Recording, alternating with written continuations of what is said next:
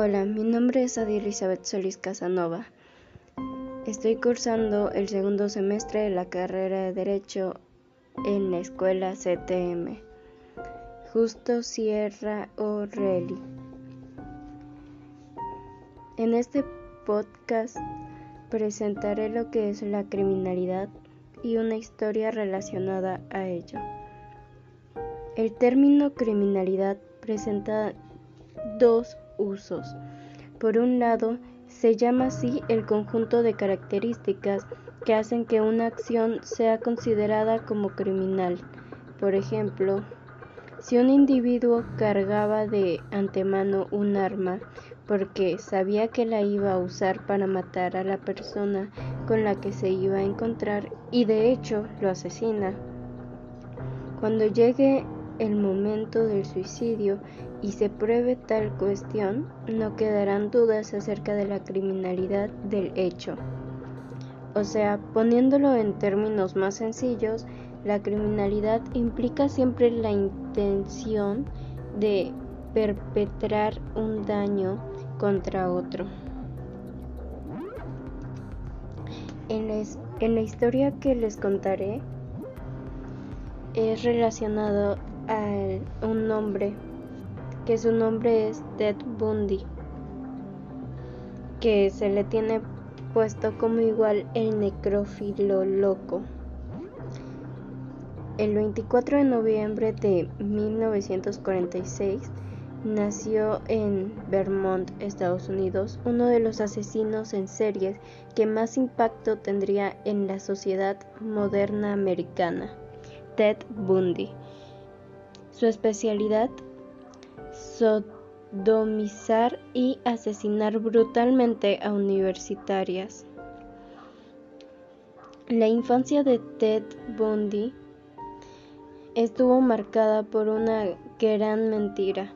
Sus abuelos asesinaron, eh, asumieron, disculpe, la identidad de sus auténticos padres para ocultar una maternidad inmoral ante la sociedad.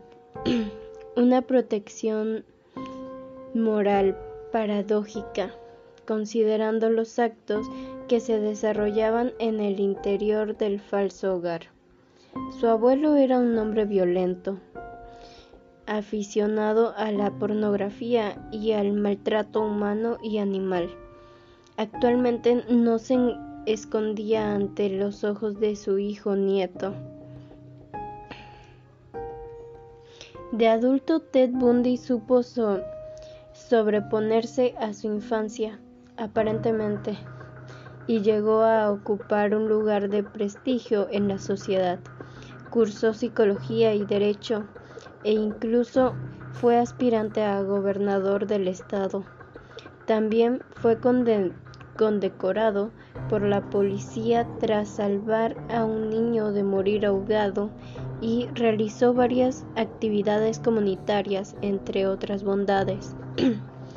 Pase a, sus logros y reconocimientos políticos, digo públicos, no se sentía integrado en la sociedad y acudió al sexo violento cuando vía de escape, como vía de escape y posteriormente el asesinato y la sodomía.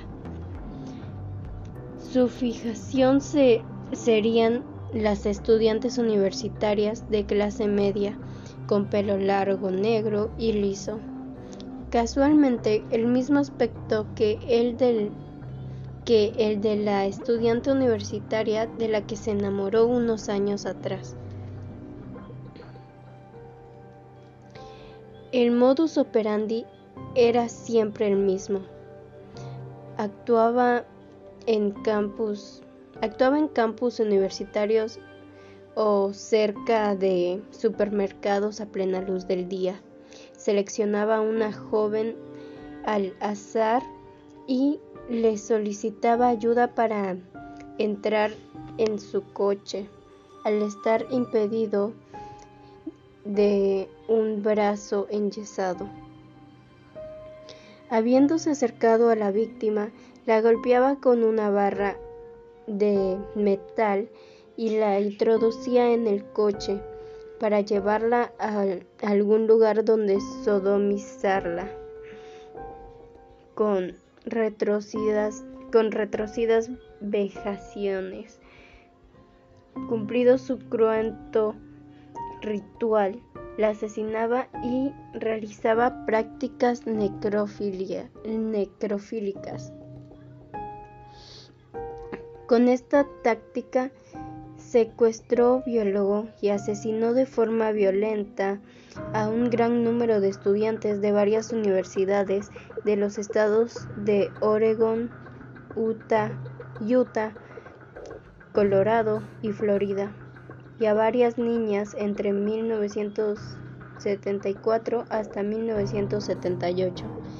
El número de asesinatos es impreciso y aunque él confesó haber asesinado a 28 mujeres, solo se encontraron y constataron 14 cuerpos.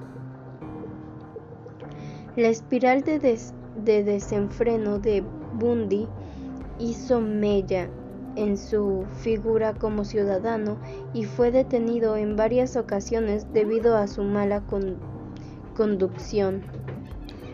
Gracias a eso, la policía encontró en su coche material que le, señalaría como el presunto asesino que llevaban tiempo buscando. Aunque Bundy fue arrestado y encarcelado a la espera de juicio, llegó a escaparse en dos ocasiones de la cárcel para continuar con su carrera criminal. La compulsión, la urgencia por matar y la falta de temor por ser atrapado le impedían detenerse y, y agudizaban su sadismo. Lejos de mostrar un perfil de psicópata reactivo, que mata solo cuando se siente presionado mentalmente, Bundy era un adicto. Necesitaba su dosis de secuestro, violación y muerte. Tras su segunda fuga, el 30 de diciembre de 1977, y un vago intento de pasar desapercibido cerca de Miami, la sed de sangre de Bundy volvió a desatarse. Su último objetivo en enero de 1978 fueron las estudiantes que pernoctaban en la fraternidad Chi Omega de la Universidad Estatal de Florida. Bundy entró en el edificio de noche y, habitación por habitación, golpeó a las estudiantes con un leño de madera, destrozándoles el cráneo para vejar, morder y mutilar sus cadáveres. Esa misma noche asaltó la casa de su penúltima víctima, Charlie Thomas, con quien de nuevo repitió su ritual. Días más tarde, aún le quedarían más fuerzas para ponerle la guinda a su carrera sangrienta, con otra violación y asesinato desmedidos a una niña de apenas 12 años.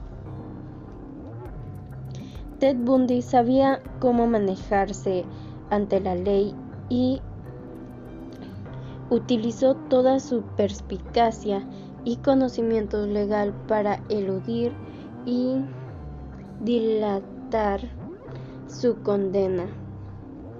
Llegó incluso a representarse a sí mismo en un proceso judicial que duró cinco años desde su acusación en 1975 y hasta la sentencia y hasta la sentencia.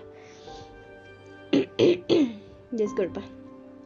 En 1980 fue considerado fue condenado a la silla eléctrica gracias a las pruebas concluyentes del odontólogo forense que identificó la morfología de su dentadura en una de las víctimas.